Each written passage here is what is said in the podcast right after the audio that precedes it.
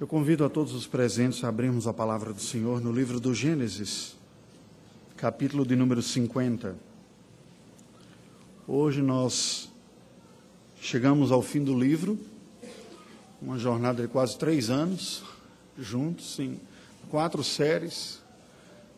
O início de tudo, Abraão, nosso pai na fé, Jacó, o eleito de Deus, e por fim José, o filho dos sonhos. Hoje nós chegamos à 12 mensagem desta última série do livro de Gênesis, José, o filho dos sonhos, com este último capítulo que passo a ler para a nossa instrução. Então José se lançou sobre o rosto de seu pai e chorou sobre ele e o beijou. Ordenou José a seus servos, aos que eram médicos, que embalsamassem a seu pai, e os médicos embalsamaram a Israel, gastando nisso quarenta dias Pois assim se cumprem os dias do embalsamamento, e os egípcios o choraram setenta dias. Passados os dias de o chorarem, falou José à casa de Faraó: Se agora achei mercê perante vós, rogo-vos que faleis aos ouvidos de Faraó, dizendo: Meu pai me fez jurar, declarando: Eis que eu morro no meu sepulcro que abri para mim na terra de Canaã, ali me sepultarás. Agora, pois, desejo subir e sepultar meu pai, depois voltarei. Respondeu Faraó: Sobe e sepulta o teu pai, como ele te fez jurar. José subiu para sepultar o seu pai. E subiram com ele todos os oficiais de Faraó, os principais da sua casa e todos os principais da terra do Egito como também toda a casa de José e seus irmãos e a casa de seu pai. Somente deixaram na terra de Gozen as crianças e os rebanhos e o gado. E subiram também com ele tanto carros como cavaleiros. E o cortejo foi grandíssimo. Chegando eles, pois, à eira de Atade, que está além do Jordão, fizeram ali grande e intensa lamentação e José pranteou seu pai durante sete dias. Tendo visto os moradores da terra, os cananeus, o luto na eira de Atade, disseram: Grande pranto é este dos egípcios. E por isso se chamou aquele lugar de Abel Mizraim, que está além do Jordão. Fizeram-lhe seus filhos como lhes havia ordenado. Levaram-no para a terra de Canaã e o sepultaram na caverna do campo de Macpela, que Abraão comprara com o campo, por posse de sepultura, a Efron, o Eteu, fronteiro a Manre. Depois disso, voltou José para o Egito, ele e seus irmãos, e todos os que com ele subiram a sepultar o seu pai. Vendo os irmãos de José que seu pai já era morto, disseram: É o caso de José nos perseguir e nos retribuir certamente o mal todo que lhe fizemos.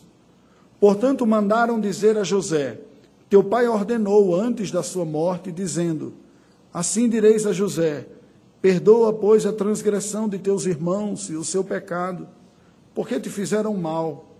Agora, pois, te rogamos que perdoes a transgressão dos servos do Deus de teu pai. José chorou enquanto lhe falavam.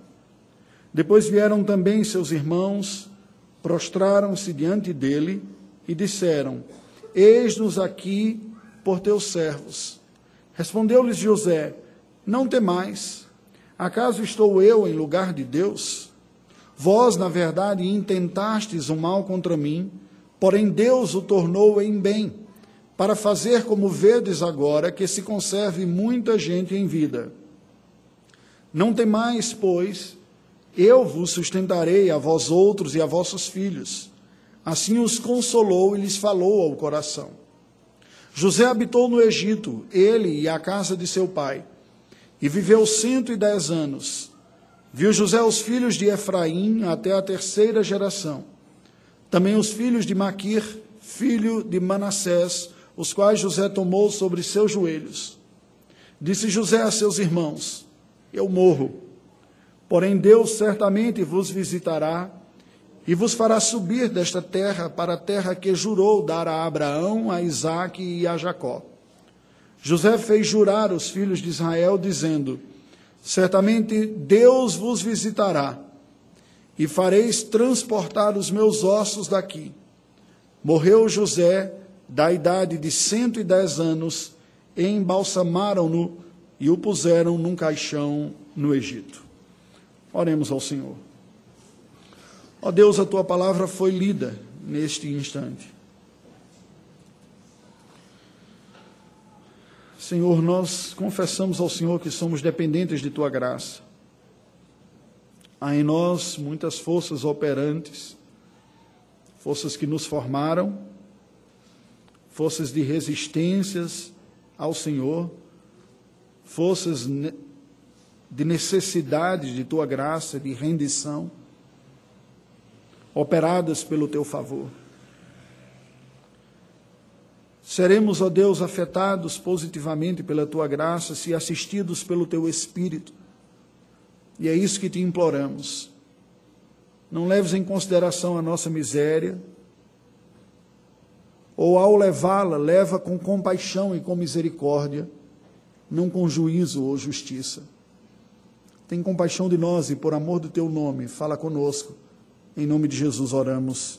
Amém. Uma das coisas que me chamou a atenção quando me mudei para o estado de Minas Gerais é que os documentos de identidade daqui do estado de Minas Gerais começam com a letra M. As pessoas se identificam e falam M e aí apresentam. Isso não era comum nem no meu estado, nem no estado de São Paulo, onde eu vivi. Mas aqueles que tiram o documento aqui começam e já se identificam dessa maneira. Quando eu abro a boca em alguns lugares desse país, muitas pessoas já percebem pelo sotaque a região de onde eu venho. E aqueles que têm ouvintes linguísticos mais refinados chegam a identificar até a região do Nordeste, especificamente, alguns chegam a acertar até o Estado, mostrando a influência que o Estado e a formação da nossa vida tem sobre a nossa própria maneira de falar.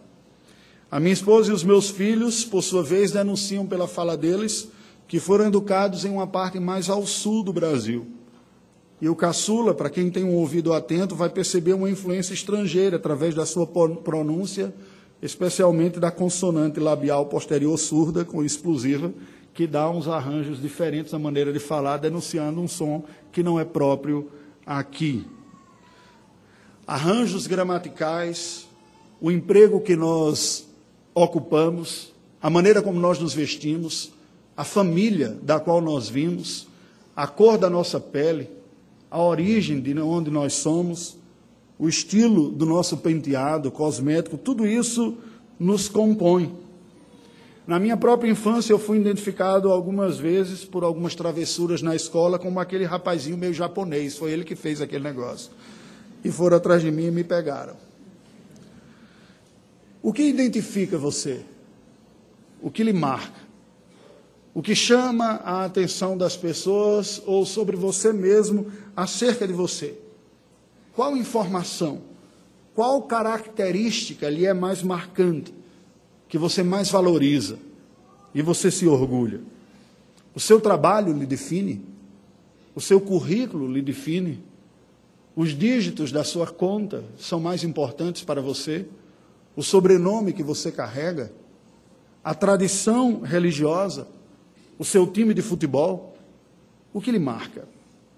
Esse texto do capítulo de número 50 do livro de Gênesis, aparentemente é um texto que tem uma moldura fúnebre, porque a morte dos dois principais personagens humanos da segunda metade do livro de Gênesis fecham e abrem, abrem o capítulo e o encerram. A morte de Jacó começa o capítulo e a morte de José encerra este capítulo. Os dois personagens dominantes da segunda metade do livro. Porém, o tom deste capítulo não é um tom funesto. Essa própria narrativa aqui descrita que nós acabamos de ler no livro de Gênesis apresenta inclusive através das mortes aqui registradas, um eloquente discurso a respeito da identidade do povo de Deus. Elementos naturais aqui aparecem, mas apontando para um aspecto mais profundo que é sobre o que eu gostaria de conversar com vocês esta noite, a partir da exposição deste capítulo, com a seguinte pergunta em mente, ou questão para que você faça para si mesmo: Como eu posso ganhar uma consciência mais robusta ou profunda da minha identidade cristã? Ganhando uma consciência mais robusta da sua identidade cristã. Nós veremos isso a partir da descrição do livro de Gênesis, no capítulo 2, que se nos apresenta em dois blocos. O primeiro deles, nós podemos dizer que é possível ganhar uma consciência da identidade cristã mais profunda a partir de Gênesis 50, quando ele nos narra os lutos enfrentados na vida. Isso está descrito entre os versos 1 e 14. Veja que entre os versos 1 e 3, nós vemos que após a morte de Jacó, o patriarca Israel é embalsamado e há um luto cerimonial, uma cerimônia fúnebre aqui vivenciada. José ordena que o seu pai seja embalsamado, os médicos o embalsamam conforme a tradição e o conhecimento medicinal egípcio, gastando 40 dias nisso. E os egípcios choraram durante 70 dias a morte do patriarca Jacó. Entre os versículos 4 e 9, nós vemos então José como premier do Egito se dirigindo ao seu governante máximo, ao faraó, pedindo autorização para sair juntamente com seus familiares em um cortejo fúnebre para sepultar o patriarca Israel lá na terra prometida de Canaã. E recebe autorização para isso. Entre os versículos 10 e 14, após um comovente velório que nos é descrito aqui, que Jacó é sepultado em Macpela, aquela caverna que o seu avô havia adquirido, Abraão, para sepultar Sara, a sua amada. Após isso, então, os hebreus regressam ao Egito. A comoção foi tão grande que eles chamaram aquele lugar de Lamento dos Egípcios é isso que significa Abel Mitzrayim na língua hebraica. O que nós aprendemos desta primeira parte do texto? A identidade do povo de Deus nos é apresentada aqui através desse momento tão duro e difícil da vida que são os lutos. Há uma relação próxima entre o velório de Jacó e a narrativa inspirada pelo Espírito Santo indicando a identidade do povo da aliança, a identidade hebreia. Após o embalsamamento egípcio de 40 dias, essa técnica desenvolvida por aquele povo de preservação física, pela crença que eles tinham do retorno da alma ao corpo, fora usada pelos hebreus. Era uma técnica egípcia, mas em virtude de José estar envolvido na administração, ele tinha acesso ao que havia de melhor naquela cultura e do conhecimento daquele lugar, algo que inclusive depois vai ser a base da formação de Moisés, o libertador no futuro, mas isso fica para uma possível segunda série, né? Em Moisés. Vamos voltando aqui. Nós vemos que após este momento, José faz uso daquela tecnologia para preservar o corpo do seu pai Jacó e ter condições de deslocá-lo do Egito até Canaã, que dura uma caminhada de 40 dias. Sem esta técnica, o corpo se decomporia, apodreceria e seria inviável não apenas a locomoção, mas uma cerimônia de sepultamento digna. O que o texto sagrado nos adianta e nos indica aqui, através das palavras de Jacó, com o seu desejo de voltar e ser sepultado na terra de Canaã, e a convicção que ele tinha e afirma de que Deus visitaria o povo de Israel no futuro e lhe levaria de lá, é a seguinte: eu não sou daqui. Nós não somos daqui do Egito. O Egito não é a nossa identidade. Este lugar esta terra que nós estamos não nos define. Todo pranto moldura esta convicção, assim como o seu pedido de retorno e de descansar com os seus ancestrais.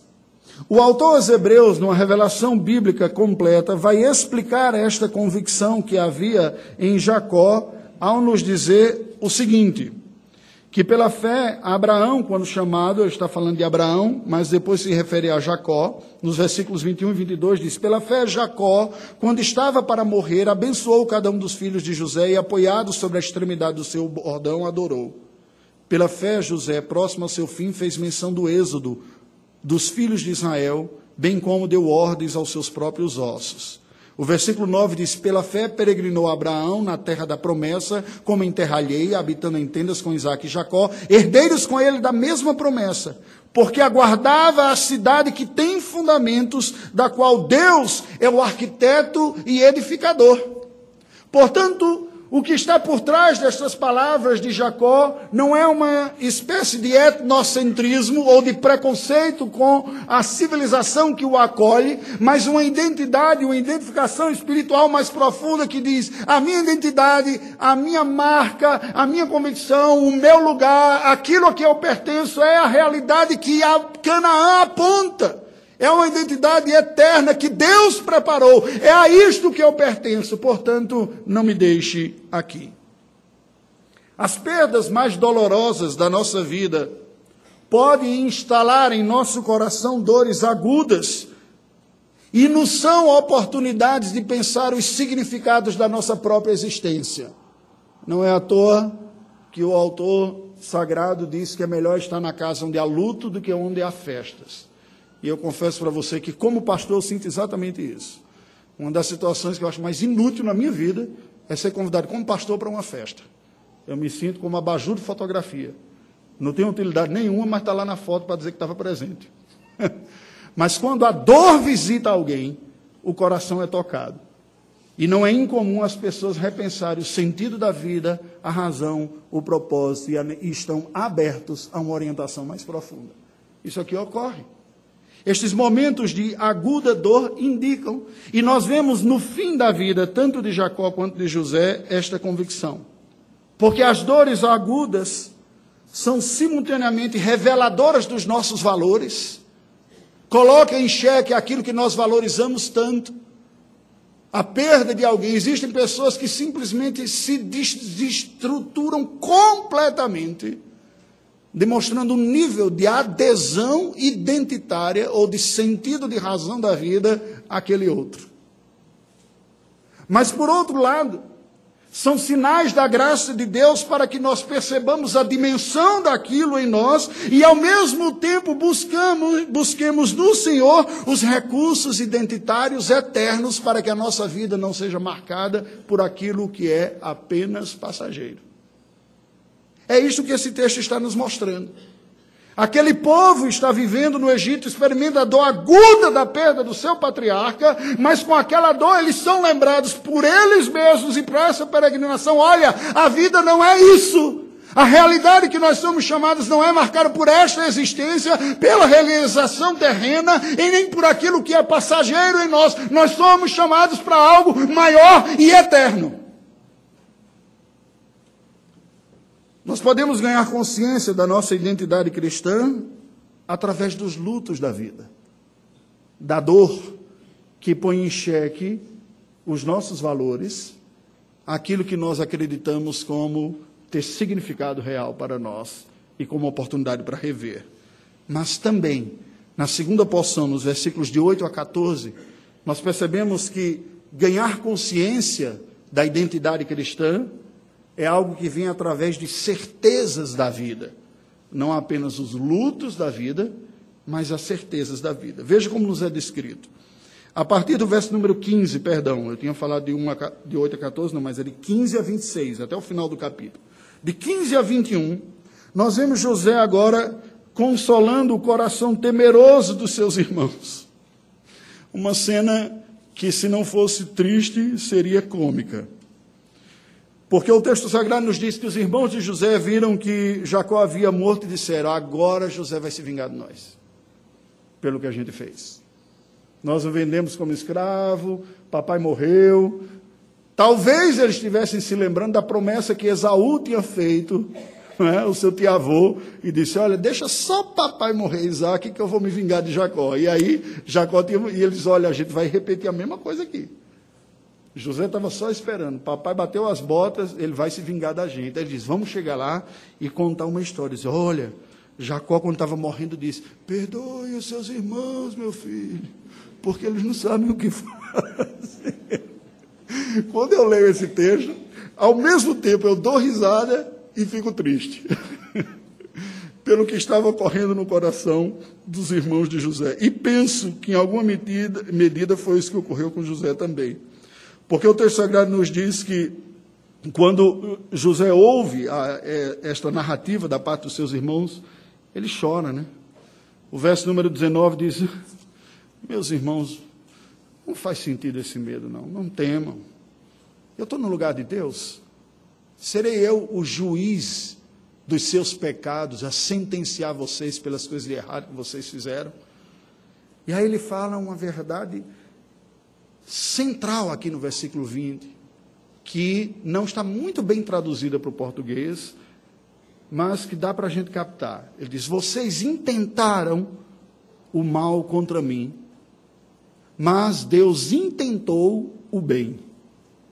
O português quis dar aquela ideia de que eles intentaram coisa e Deus fez uma outra coisa, mas a língua hebraica traduzida é a, a mesma palavra. Isso nos ensina a doutrina da providência, mais especificamente a doutrina dos concursos divinos. Debaixo do céu, os irmãos de José tinham pensado alguma coisa. Tinham planejado se livrar do inconveniente daquele menino mimado e do destaque que ele recebia da família, vendendo-o como escravo. Mas acima dos céus, na soberania divina, Deus estava intentando uma outra coisa: elevá-lo a uma condição para trazer a preservação da vida geral e do povo da aliança. E é esta convicção que tem em José aqui. Os versículos seguintes nos diz, é, nos versos 22 a 26, que José então segue com a vida adiante lá no Egito. O texto sagrado resume em poucos versículos o final da vida dele. Mas quando ele está próximo da sua morte, ele também exige juramento da parte dos compatriotas de que o seu corpo também seria trasladado no final da vida para a terra de Canaã. No versículo 24, nós vemos que a mesma convicção que havia no coração do seu pai Jacó, há no coração do filho José. Certamente Deus vos visitará, visitará e vos fará subir dessa terra que jurou. E jurem-me que quando vocês forem, eu também irei. O meu corpo também irá para ser sepultado na terra de Canaã. Qual é o ensinamento desse texto? Como falei, a doutrina da providência, associada aqui à esperança bíblica. José demonstrava ter uma fortíssima e real teologia bíblica sobre Deus e sobre si mesmo. A convicção de que o que ele vivenciava no Egito não lhe definiam de forma última, mas o que Deus planejara para a sua vida e para a vida do seu povo era a sua marca identitária. Foi o que capacitou José elevar-se à condição de governador do Egito com graça e altivez espiritual, porque a humildade lhe dava consciência de mordomia. Somente pessoas com a forte consciência de que Deus é soberano tudo tem, tudo dirige, tudo governa, tudo exerce segundo o seu bom propósito e dispõe as pessoas, os lugares, conforme aptidões, segundo o seu querer para a sua glória, de que nós não somos nada mais do que instrumentos em suas mãos, mordomos de toda a criação, é que conseguem ter uma forte consciência e enfrentar na vida tanto as lutas quanto os tapetes vermelhos sem titubearem numa situação e nem na outra. Um senso de propósito e de vocação. Porque percebam, José era de longe o mais aculturado no Egito do que todos os seus familiares. Ele tinha um nome novo, ele se vestia na moda egípcia, tinha uma esposa egípcia, tinha um altíssimo cargo, mas nada disso ressignificaram a autoimagem dele. O que eu sou? Hebreu de Hebreus, filho de Jacó, povo de Deus, a minha identidade não está aqui, está lá. Quando vocês voltarem, me leve para lá. é lá que me define, não é aqui. Não é isso que eu ocupo. Mas aprendemos também desta passagem bíblica sobre a sua relação com os seus irmãos, um efeito colateral, pessoal e emocional forte da boa teologia, quando nós entendemos. Ela cura. Tem gente que tem a teologia bem arquitetada como proposições lógicas para afirmar, se envolver em treta nas mídias sociais, mas que não tem utilidade nenhuma no seu dia a dia.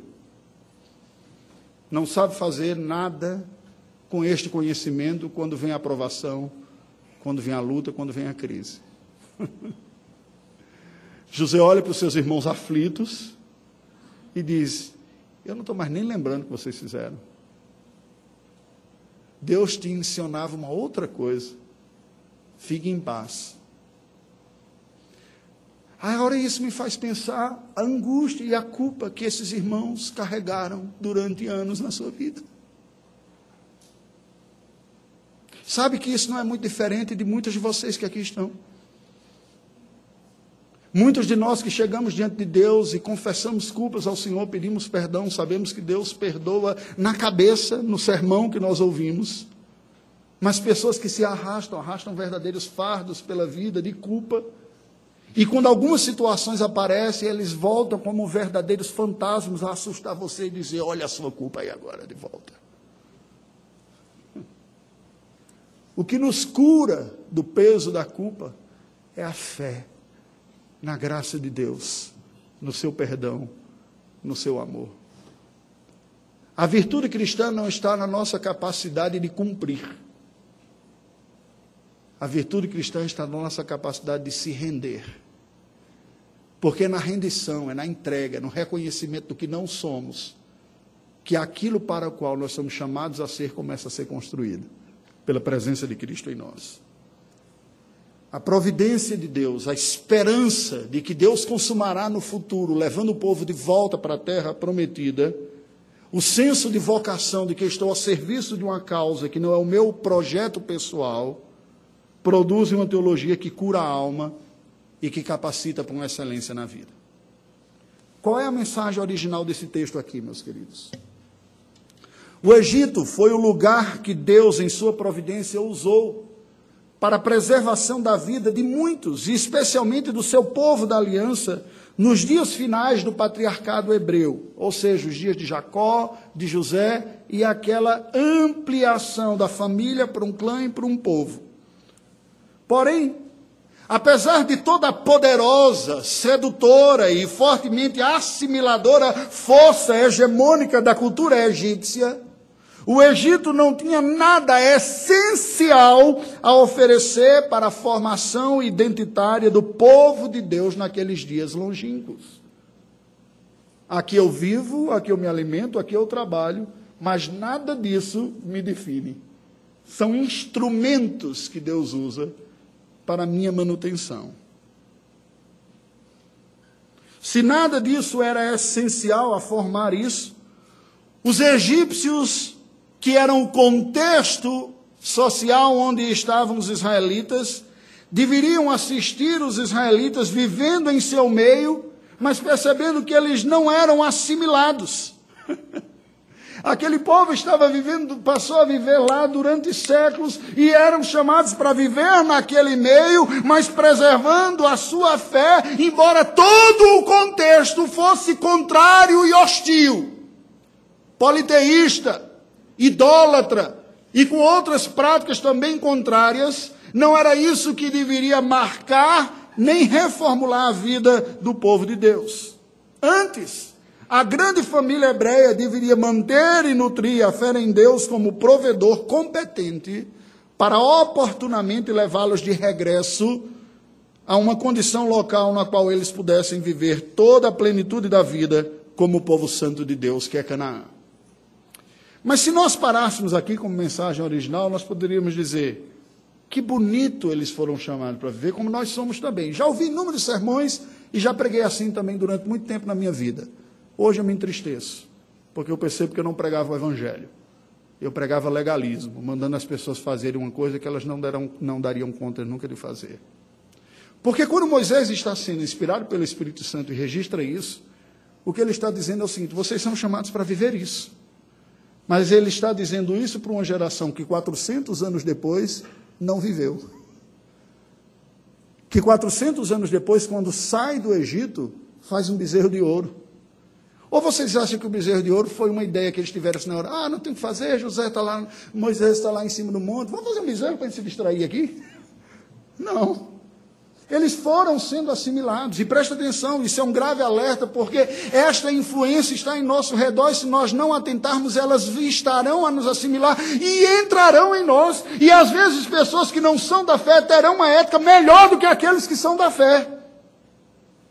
A marca do povo de Deus não consiste na sua capacidade de viver melhor do que nos outros, mas na capacidade de Deus de nos salvar apesar dos nossos pecados e pela sua presença e sua orientação nos dirigir para uma vida melhor do que o que a gente estava construindo. É graça do Senhor. O que esse texto nos mostra, essa moldura de Gênesis 50, embora seja fúnebre, marcada pela morte de Jacó e de José, é folheada a ouro uma moldura fúnebre folheada a ouro. Porque ambas as narrativas das mortes de Jacó e José expressam a predominância da esperança sobre o luto. O tom do texto é que a esperança vence o luto. A identidade de que somos povo de Deus é superior à nossa capacidade de responder a Deus como Ele exige de nós. Não somos o povo de Deus porque cumprimos, porque se fosse não haveria necessidade da cruz. Somos povo de Deus porque Deus cumpre em nossa vida a sua graça de nos alcançar, de perdoar, de renovar e capacitar para novas respostas. É isso que esse texto está dizendo. A identidade final do povo, associada ao cumprimento divino das suas promessas de vida, de bênção, de cuidado, de provisão e adoração em Canaã, é isso que Canaã significa, aponta para a realidade central de Deus. Deus é que muda a equação da história do seu povo. Não é o seu povo conseguindo mudar a sua própria história na sua equação. Porém, Canaã seria para os hebreus um ensaio pálido da Canaã celestial que Cristo provê para todos os que creem. Porque preste atenção. Se os israelitas tinham uma profunda identidade espiritual associada a Canaã, todos os cristãos têm uma identidade eterna e profunda marcada pela cruz. Todo cristão tem um RG definitivo que não começa com M de Minas Gerais, mas começa com uma cruz. E diz: essa é a sua identidade. Diferente das outras, que não tem cruz, só tem o pecado, a sua começa com a cruz, me marcando. É isso que você é. É o que Cristo fez por você, que define, que lhe marca e que lhe identifica. E nós precisamos olhar para esse RG todos os dias e lembrar que é na cruz que a nossa identidade é marcada. É pela cruz de Cristo que a nossa cidadania na nova Canaã, na Canaã celestial, está assegurada. Não é pela nossa capacidade de, estando no Egito, não se contaminar com o Egito porque todos nós nos contaminamos, em alguma medida. Uns pisam mais na jaca, outros menos. E a tentação, o problema é que aqueles que pisam menos é não ver jaca nenhuma no seu pé. e aqueles que se atolaram mais é achar que não tem como sair mais. Mas a cruz de Cristo tira toda a jaca da nossa vida. tira toda a lama que tiver. É esta a realidade. A Bíblia Sagrada nos apresenta isso, queridos, de uma forma muito bela. Eu leio uh, João, quando ele escrevendo a sua carta, fala o seguinte: presta atenção, amados, agora somos filhos de Deus e ainda não se manifestou o que haveremos de ser. Sabemos que quando ele se manifestar, seremos semelhantes a ele, porque haveremos de vê-lo como ele é. E assim mesmo se purifica todo o que nele tem esta esperança assim como nele é puro. Vocês conseguem perceber o paradoxo belo que estes versículos nos apresentam? Aquilo que nós somos chamados para ser, que é a semelhança de Cristo, é efetivada pelo próprio Cristo. E é a esperança de que um dia nós seremos como Ele é, e aguardamos isso, que nos capacita a lutarmos contra o pecado que hoje nos assedia. Uma coisa é a causa e a potência da outra. Sem Cristo e sua glória não há nenhuma capacidade de construir uma nova história, porque é a história dele. Era esta fé que estava no coração de Jacó, que olhava para si e sabia de todas as lutas que enfrentou. E era esta mesma fé que estava no coração de José, que olhava para si e sabia que todas as suas virtudes foram instrumentos capacitadores de Deus para a salvação dos outros, não estava nele mesmo.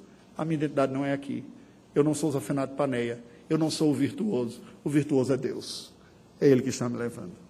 O recado universal desse texto é o seguinte: a identidade essencial do verdadeiro cristão está associada à nova pessoa que ele é em Cristo. Pois é somente pela união mística e espiritual com o Filho de Deus que pecadores como nós podemos experimentar e expressar a glória de Deus nesta realidade afetada pelo pecado que todos nós vivemos. É pela presença sobrenatural de Cristo em nós que nós seremos outra coisa diferente do que somos. Todos os demais aspectos da vida são meras circunstâncias providenciais que cooperam a restauração da imagem de Deus em nós. E todo o nosso projeto de vida deve ser uma mera expressão da nossa cidadania celestial, garantida pela cruz de Cristo e efetivada pela presença redentora de Cristo em nós. Muitas vezes nós estamos com a cabeça tão distante disso, não é verdade? Pensando no concurso público, pela estabilidade que vai dar, pensando num trabalho, fazendo questão de ser chamado pelo título que alcançou, pegando elementos efêmeros, efêmeros da vida e o elevando a um grau de potência máxima de definição essencial. Quão tolos nós somos. A vida nos afeta e nos tangencia com o que perece numa efemeridade inebriante. Portanto, preste atenção, a vida só fará sentido se for interpretada, definida e experimentada pela marca identitária da eternidade gloriosa, selada e registrada pela fé em Jesus Cristo. Se não for, nós nos perderemos no labirinto da vida sem saber sair dele, esperando de aspectos efêmeros um poder eterno que só Cristo tem para nos oferecer. Concluindo, tudo o que é captado pelos nossos sentidos é efêmero. O que eu toco com as minhas mãos, o que vejo com os meus olhos, o que ouço com os meus ouvidos, o que provo com a minha boca, tudo isso é efêmero e se desfaz. A realidade, que é definitivamente duradoura, posto que é eterna e gloriosa, só é captada pela fé.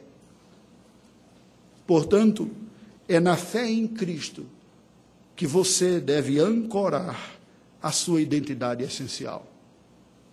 Não é a sua família, não é a sua tradição, não é o seu trabalho, não é o seu traço étnico, não é a roupa que você veste, não é a rigidez dos seus músculos lutando contra a flacidez da idade. Não são os botoxes que tentam negar a existência da influência da degeneração sobre a carne que se decompõe. Não é o time que você torce. Não é absolutamente nada disso. É o que Cristo fez por você que lhe define essencialmente. Porque tudo mais se dissipará. E louco é aquele que fica lutando contra, não aceito, não quero, eu sou jovem.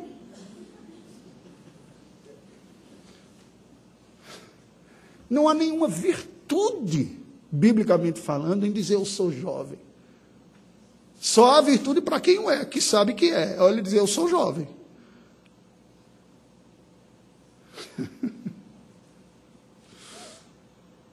Valorizar a riqueza cultural humana como expressão da imagem de Deus em nós, é algo importante. Eu, particularmente, sou naturalmente fascinado, tentado e atraído por outras culturas, especialmente as milenares e distintas. Mas eu gostaria de fazer uma reflexão final com vocês aqui. O que era a América Latina 600 anos atrás? Desconhecida da maior parte da população do mundo, da Europa e da Ásia. Marcada por alguns impérios, incas, maias e astecas. O nosso território nacional povoado por centenas de tribos guerreiras lutando entre si. Isso era América Latina. Onde estava aquela que hoje é a nação mais poderosa e rica do mundo? Ela não existia há 600 anos atrás um pedaço de terra desconhecido. O que era a Europa nórdica há mil anos atrás?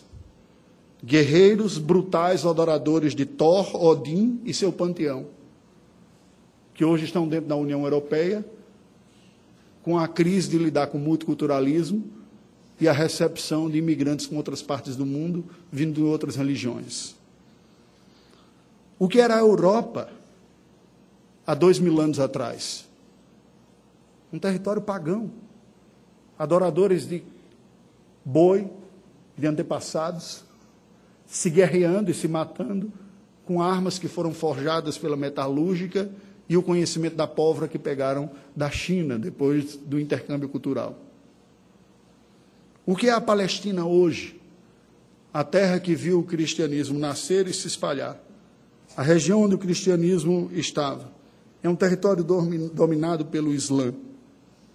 Onde estão os gloriosos impérios antigos do passado? Persa, alexandrino, o romano, o maior do mundo, o império mongol em extensão, os impérios pré-colombianos aqui, Inca, Maia e Azteca, onde estão? Todos ruíram. Nós só temos relíquias disso. Preste atenção. Qual a força de um lastro identitário marcado por um time de futebol? por um partido político, pelo local de nascimento ou pelo sobrenome familiar? Qual é? Diante de toda a eternidade? Nenhum. Somente a fé em Cristo. E foi essa certeza que levou um inteligente, capacitado e orgulhoso seguidor da Bíblia, religioso e seguidor de Yahvé, do Deus da aliança, do pacto, o fariseu Paulo, a ressignificar sua vida e sua identidade, dizendo o seguinte: Porque nós é que somos a circuncisão, nós que adoramos a Deus no Espírito e nos gloriamos em Cristo Jesus e não confiamos na carne. Bem que eu poderia confiar também na carne. Se qualquer outro pensa que pode confiar na carne, eu ainda mais circuncidado ao oitavo dia, da linhagem de Israel, da tribo de Benjamim, hebreu de hebreus, quanto à lei, fariseu, quanto ao zelo, perseguidor da igreja, quanto à justiça que há na lei, irrepreensível. Mas o que para mim era lucro, isto considerei esterco por causa de Cristo. Esterco é a tradução literal da palavra que não colocaram na nossa Bíblia para ninguém ficar. Sim, deveras considero tudo como perda, por causa da sublimidade do conhecimento de Cristo Jesus, meu Senhor, por amor do qual perdi todas as coisas e as considero como refúgio, aqui é esta palavra, para ganhar a Cristo e ser achado nele, não tendo justiça própria que procede da lei, senão a que é mediante a fé em Cristo, a justiça que procede de Deus, baseada na fé para conhecer o poder da sua ressurreição e a comunhão dos seus sofrimentos, conformando-me com ele na sua morte, para de algum modo alcançar a ressurreição entre os mortos. Cubra sua cabeça. Vamos orar ao Senhor. O que lhe marca, o que lhe define, o que lhe dá a identidade. Deus bendito, nós estamos diante da tua presença. Reconhecemos que, ao longo da nossa história da nossa vida, Tu tens nos entregues diversas experiências e recursos que compõem a nossa existência. E rendemos graças pela família que nos gerou, pela terra onde nascemos, e para alguns, porventura, aquela de acolhimento, quer seja nacional ou estadual pela instrução que recebemos na vida quer seja profissional, quer religiosa. Que agradecemos pelos recursos naturais que nos compuseram. Mas nesta noite, Senhor, nós chegamos diante de Ti e pedimos graça para sabermos dimensionar tudo aquilo que naturalmente Tu nos tem dado, como instrumentos que devem ser usados para a construção de uma identidade que não se encerrará com o fim dos nossos dias aqui na terra. Se daqui nada levaremos de bens, conhecimento acumulado, de época, mas a obra do teu Filho Jesus será a marca identitária que estará presente por toda a eternidade naqueles que são teus. E pedimos que tu nos assistas para que sejamos capazes de, pela tua graça, abraçarmos com todas as forças de nossa alma a obra do teu Filho Jesus Cristo como o mais sublime tesouro de nossa vida. Para que assim, e somente assim, saibamos vivar todos os outros aspectos da nossa existência com a dimensão relativa que eles têm, porque já encontramos a identidade absoluta do teu Filho, que nos acolhe, perdoa, santifica e refaz pelo poder da sua presença e da sua obra. Em nome de quem. Amém. Amém.